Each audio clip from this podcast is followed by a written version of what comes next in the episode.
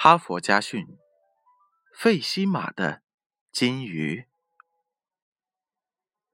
在遥远的波斯尼亚，妇人费西马和丈夫及两个儿子生活在一个小村落里。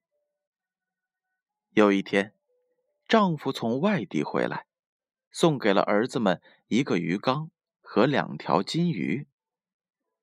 次年，波斯尼亚爆发了战争。在那个战火纷飞的年月，费西玛失去了丈夫，也失去了家园，不得不走上颠沛流离的逃难之路。在弃家奔逃之际，费西玛不知道等待他和两个孩子的将是什么。一切是那么的慌乱，那么的仓促。但在这样的时刻，费西玛仍然没有忘记那两条金鱼。它们不仅代表已逝丈夫的爱意，更是两条活生生的生命。于是，她捧起金鱼缸，从容地走向湖边。她将它们轻轻地放进蓝蓝的湖水里。几年之后，战火平息了。费西玛和他的孩子们结束了逃难，返回家乡。村庄一片废墟，处处都是荒凉。他们找到了当年的住处，心情万分悲伤。这时，费西玛的大儿子突然叫了起来：“妈妈，你看那是什么？”他们当年放生的金鱼的湖面上泛起了片片金光，仔细一看，是一群活泼美丽的金鱼，跟他们当初放生的那两条一模一样。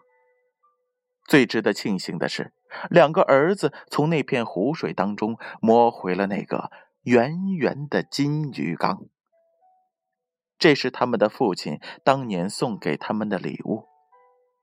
费西玛和孩子们别提有多高兴了，仿佛与自己的亲人在乱世之后重逢了。费西玛和他的金鱼的故事很快流传开来，人们纷纷前来观看，并顺便买两条拿回家喂养。于是，出售金鱼成了费西玛一家维持生计的方式。使他们的母子终于摆脱了战乱后的贫穷，过上了安宁殷实的生活。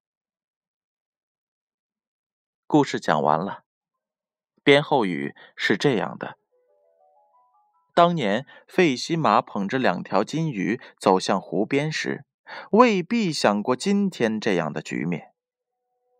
费西玛不忍心看着两条生命在疏忽中消失，因为对于生和死的感受，一条金鱼和一个人肯定没有什么不同。